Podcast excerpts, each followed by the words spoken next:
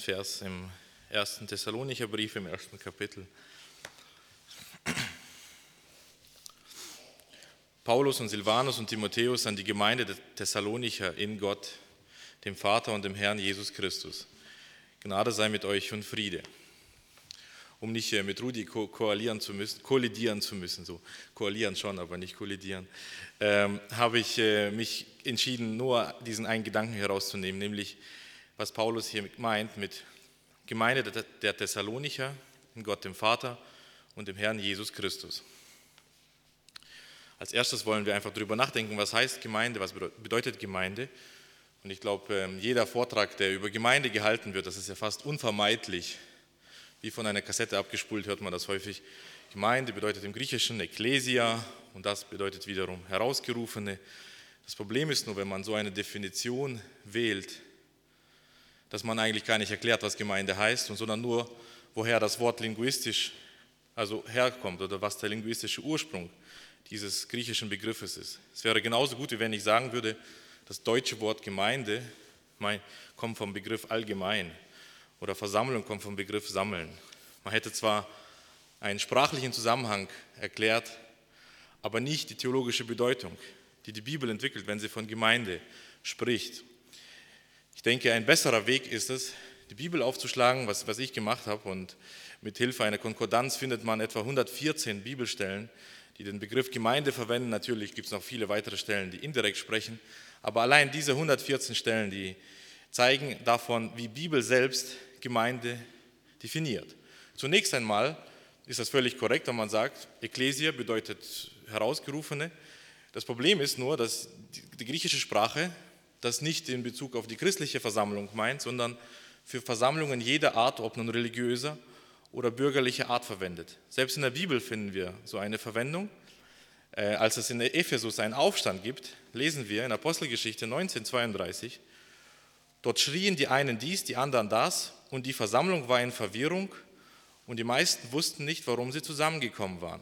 Für diesen Begriff, der hier mit Versammlung wiedergegeben wird, wird auch Ekklesia verwendet, aber hat mit christlicher Gemeinde nichts zu tun. Und deswegen wird in der Bibel, wenn äh, sehr häufig nicht einfach nur gesagt, ich grüße die Gemeinde, sondern wie hier äh, Paulus und Silvanus und Timotheus an die Gemeinde der Thessalonicher in Gott, dem Vater und dem Herrn Jesus Christus. Sehr häufig ist dieses Gemeinde Gottes oder Gemeinde in Gott im Griechischen, also ein ganzer Term, der als Ecclesia Tuteo verwendet wird. Und jetzt kommt ein ganz interessanter Zusammenhang, dafür können, brauchen wir kein Griechisch zu kennen sondern da reicht es, wenn wir unsere deutschen Bibeln nehmen und ganz viele alttestamentlichen Stellen aufmachen. Zur Zeit Jesu gab es ja bereits eine griechische Übersetzung des Alten Testaments. Und überall dort, wo dort von der Versammlung Israels gesprochen wurde, hat die griechische Bibelübersetzung Ecclesia Tuteo, also Gemeinde Gottes, verwendet. Nehmen wir zum Beispiel, ich habe einen Vers von vielen genommen, 2. Mose 35.1. Und Mose versammelte die ganze Gemeinde der Israeliten und sprach zu ihnen, dies ist, was der Herr geboten hat, dass ihr es tun sollt. Also wenn Jesus und die Apostel ihre griechischen Bibelübersetzungen damals verwendet haben, die viel häufiger verwendet wurden als die hebräischen, interessanterweise, dann haben sie immer für diese Texte Ecclesia Tuteo, also auch dieses Wort Ecclesia gelesen. Und interessanterweise haben sie diesen Begriff auch von Anfang an in der Apostelgeschichte als Selbstbezeichnung verwendet. Sie verstanden sich also als Volk Gottes, eigentlich recht einfach. Um ein Beispiel zu nennen, ein ganz interessantes Beispiel ist es, als Stephanus in Apostelgeschichte 7 predigt, dann verwendet er diesen Begriff Ecclesia an einer ganz spannenden Stelle, Apostelgeschichte 7, 38. Dieser ist, damit bezieht er sich auf Mose, der in der Gemeinde in der Wüste, also in der Ecclesia in der Wüste, stand zwischen dem Engel, der mit ihm redete auf dem Berg Sinai, und unseren Vätern. Er empfing Worte des Lebens, um sie uns weiterzugeben. Also Stephanus beansprucht für die Gemeinde Christi die echte Fortsetzung der Gemeinde Gottes aus dem Alten Testament zu sein.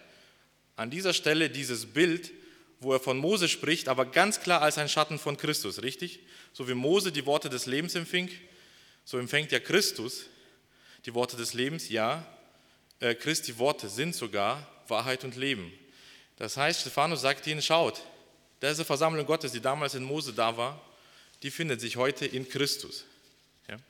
Und Ähm, wenn Paulus also hier seinen ersten Brief an die Gemeinde der Thessalonicher richtet und das, diese, diese ungewöhnliche Formulierung wählt, wie wir sie im ersten Vers gelesen haben, ähm, die Gemeinde der Thessalonicher in Gott, dem Vater und dem Herrn Jesus Christus, dann versteht er diesen Begriff Gemeinde, ich habe eine Definition rausgeschrieben, ich lese sie vor, um eine Definition von Gemeinde zu geben, dass die thessalonische Gemeinde Teil der wahren israelischen Versammlung von Gottes Volk ist, welches durch das endzeitliche Erlösungswerk des Messias Jesus gegründet wurde. Diese Verbindung von Israel und Gemeinde ist heute sehr wichtig. Es gab, und das bringt mich eben zum zweiten Punkt, wie hängt Gemeinde und Israel zusammen? Es gab Zeiten in der Geschichte oder Kirchengeschichte, wo man Gemeinde und Israel zu sehr getrennt hat. Heute, äh, Entschuldigung, zu sehr vermischt hat. Das war eine Gefahr.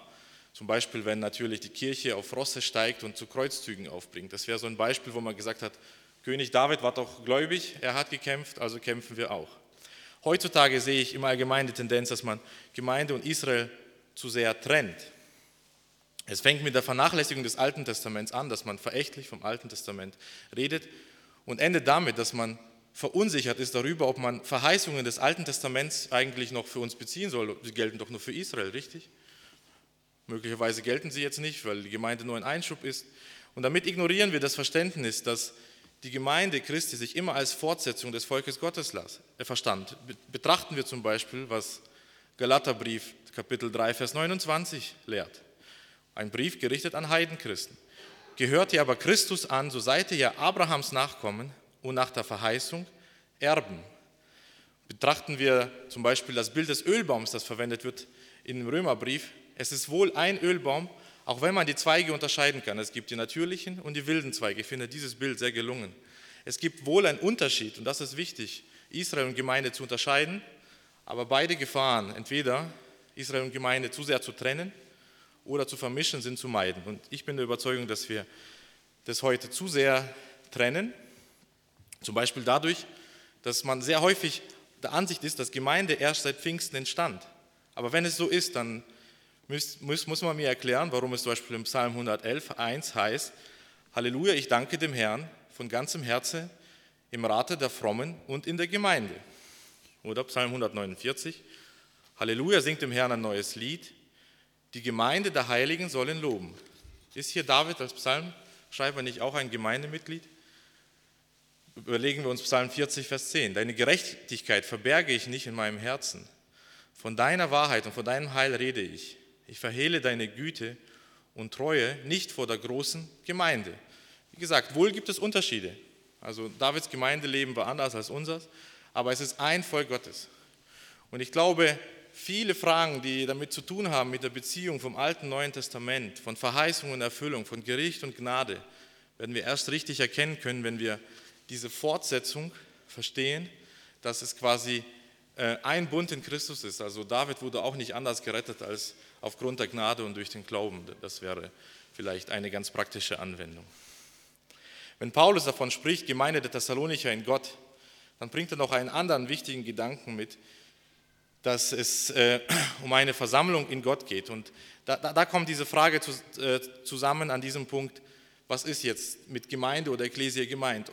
Ortsgemeinde, also die Gemeinde in Villingen, die Gemeinde der Villinger oder weltweite Gemeinde. Und wenn man die genauen Bibelverse anschaut, die die Bibel verwendet, dann finden wir Texte, die zum Beispiel davon ganz bestimmten Gemeinden meinen, man bei Apostelgeschichte 11 zu bleiben, bei der Apostelgeschichte zu bleiben, in Apostelgeschichte 11, Vers 22.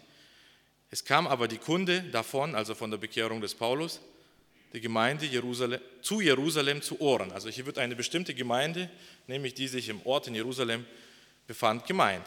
Manchmal lesen wir auch von einer Vielzahl von Gemeinden, zum Beispiel Römer 16, 16, eben Paulus in seinen Grüßen, der viele Gemeinden besucht hat, schreibt auch, es grüßen euch alle Gemeinden Christi. An manchen Stellen wird aber der Begriff Gemeinde verwendet und meint eine weltweite Gemeinde, zum Beispiel 1. Korinther 10, 32 oder Gemeinde im Allgemeinen, erregt keinen Anstoß bei der Gemeinde Gottes. Oder 1. Korinther 11, 22. Oder verachtet ihr die Gemeinde Gottes und beschämt die, die nichts haben. Also hier ist nicht nur die Gemeinde in Korinth gemeint, sondern die Gemeinde Gottes im Allgemeinen. Und Das heißt, die Summe aller Gemeinden Christi auf der Welt ist auch wieder nur Gemeinde. Also der Begriff Ecclesia kann gleichzeitig weltweite und Ortsgemeinde meinen. Und eigentlich diese, wieder haben wir hier so einen Punkt, diese Trennung von Ortsgemeinde, weltweiter Gemeinde kennt die Bibel nicht. Unterscheidung wohl, wie wir jetzt an diesen Bibelstellen gehört haben, aber keine Trennung. Und ich würde sagen, im Katholizismus besteht generell die Gefahr, die ähm, weltweite Gemeinde zu stark zu betonen. Im Baptismus, einfach wie wir Taufen durchführen und, und das auch mit der Gemeindemitgliedschaft koppeln, besteht im Allgemeinen die Gefahr, dass man äh, zu sehr die Ortsversammlung betont. Und das ist interessant, wenn man sich dann noch vertieft, wie das in Bibelübersetzungen, in deutschen Bibelübersetzungen realisiert wird. Zum Beispiel die alte Elberfelder, ich weiß nicht, ob, also die unrevidierte Elberfelder müsste das sein, die verwendet häufig für diesen Begriff Ecclesia Versammlung. Und da sieht man schon, da wird die Versammlung hier vor Ort ne, sehr stark betont. Aber Ecclesia meint immer, Gemeinde Gottes meint nicht einfach nur Gemeinde Gottes in Villingen, sondern wir sind ein Teil, also wir Christen in Villingen sind ein Teil dieser Gemeinde Gottes, dieses Volkes Gottes, dieses endzeitlichen Volkes, das sich um Jesus versammelt. Und deswegen ist die Einheitsübersetzung, soweit ich recherchiert habe, so ziemlich einmalig darin, äh, Entschuldigung, die Elberfelder Übersetzung.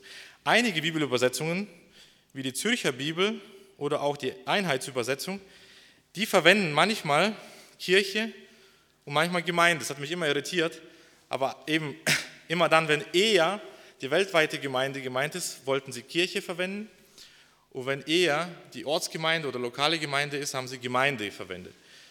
Ähm, das zeigt ein Stück weit diese Begriffe Kirche und Gemeinde, zeigen ein bisschen, dass es der Schwerpunkt nicht auf dem Ort ist, sondern in der Versammlung der Heiligen.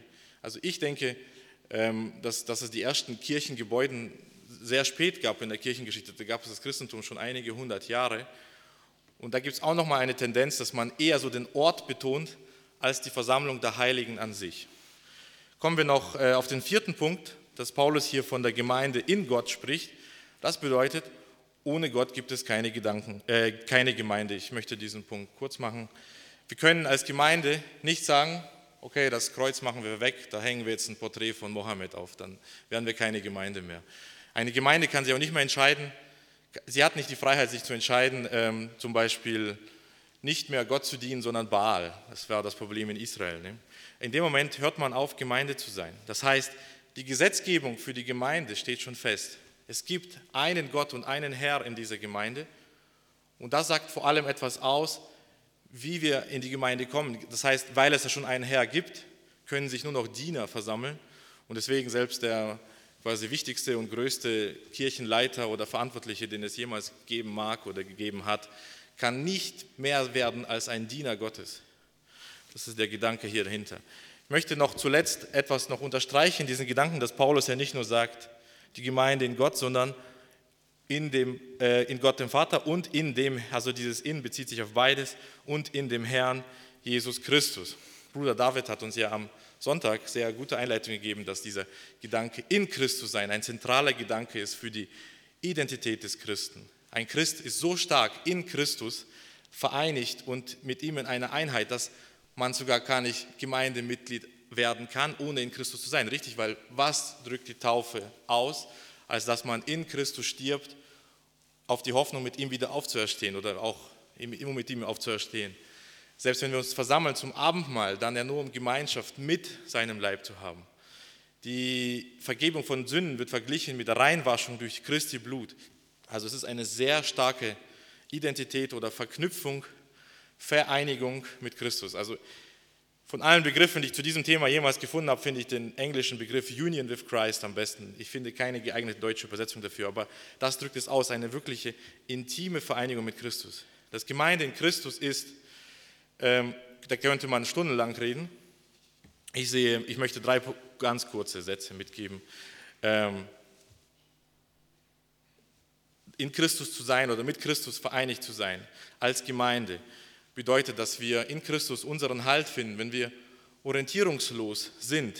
Denn er, er also Jesus, ist der, ein wahrer Prophet, der nicht lügt und sein Wort gibt Weisung für den nächsten Schritt. Deswegen lesen wir zum Beispiel von der Gemeinde, 1. Timotheus 3,15, die Gemeinde des lebendigen Gottes, ein Pfeiler und eine Grundfeste der Wahrheit. Sie hat diese Wahrheit nicht aus sich selbst, sondern durch ihre Vereinigung mit Christus, weil er ihr Haupt ist, eben ihr Haupt als Prophet, als wahrer Prophet, ihr Haupt auch dann, wenn sie Trost benötigt, weil sie verängstigt oder beschämt wurde, weil sie bedrückt oder verfolgt wird, weil er sie ein für alle Mal mit seinem kostbaren Blut von der Knechtschaft der Sünde erkauft hat, erlöst hat und ihr einziger Priester ist. Und wenn wir hilflos sind und bange sind für die Zukunft, wo sollen wir sonst um Bewahrung und Kraft zum Ausharren bis zum Schluss erflehen, außer bei Gott? Zu wem sollen wir sonst rufen? Führe uns nicht in Versuchung, sondern erlöse oder bewahre uns vor dem Bösen. Ja, alle Kraft der Gemeinde, alle Kraft sucht die Gemeinde bei Jesus, denn Christus ist ihr ewiger König. Das bringt mich zum Schluss. Wenn Christus der König ist, was ist dann die Gemeinde? Dann ist die Gemeinde sein Reich, wo er herrscht. Nicht umsonst wird sehr häufig von der Gemeinde als dem Reich Gottes gesprochen. Und das gibt uns Hoffnung und einen Ausblick für die Zukunft. Denn aktuell sehen wir nicht, dass Christus über alles herrscht, obwohl er König ist. Aber in der Gemeinde wird ein Vorgeschmack dessen erlebt, was Christus verheißt, dass irgendwann quasi das Ende kommt und Christi Reich wirklich grenzenlos errichtet wird. Und deswegen möchte ich mit einem Vers aus Offenbarung 21 schließen. 21, ähm, äh, einige Ausschnitte ab Vers 1. Und ich sah einen neuen Himmel und eine Erde. Und ich sah die heilige Stadt, das neue Jerusalem, von Gott aus dem Himmel herabkommen, bereitet wie eine geschmückte Braut für ihren Mann. Und ich hörte eine große Stimme von dem Thron her, die sprach, siehe da, die Hütte Gottes beiden Menschen. Da wird bei ihnen wohnen und sie werden seine Völker sein. Und er selbst, Gott mit ihnen, wird ihr Gott sein. Und Gott wird abwischen alle Tränen von ihren Augen und der Tod wird nicht mehr sein, noch Leid, noch Geschrei, noch Schmerz wird mehr sein, denn das Erste ist vergangen. Vielen Dank fürs Zuhören. Amen.